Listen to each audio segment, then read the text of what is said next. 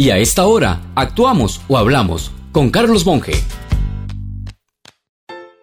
Imagínese usted con sillas, sombrilla de sol, parrilla y todo lo de beber listo en la playa y que va.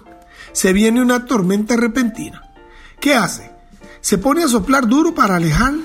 ¿Se hinca a rezar? ¿O se pone a llorar por tener que alterar sus planes? Bueno, yo he visto un matrimonio pasado por agua en que novia y madrinas con las faldas alzadas han tenido que correr ante impresionante aguacero y no he visto hasta ahora a nadie intentando ignorar o detener la tormenta o la rayería. Así que, llamando a la lógica, lo mejor es que evaluemos la situación actual y lo que se ve venir para el 2021, porque como analogía, estamos en un tremendo aguacero nacional y se escuchan los truenos venir cercanos.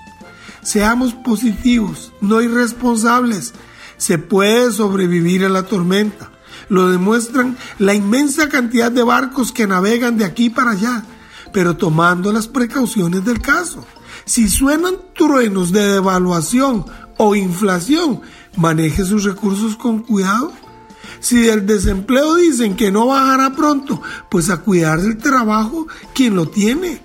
Ante viajes lejanos, recordemos que países de primer nivel como Alemania o similares están tomando medidas fuertes para evitar la pandemia.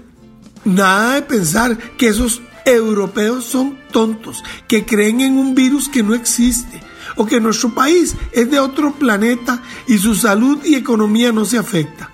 En fin, alégrese si está con sus seres queridos y amorosamente piense en los demás. Hay que cuidarse unos a otros.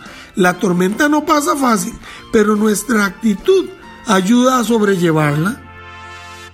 Si desea volver a escuchar este mensaje o compartirlo, encuéntrelo como Carlos Monge Consultoría en Spotify y Facebook.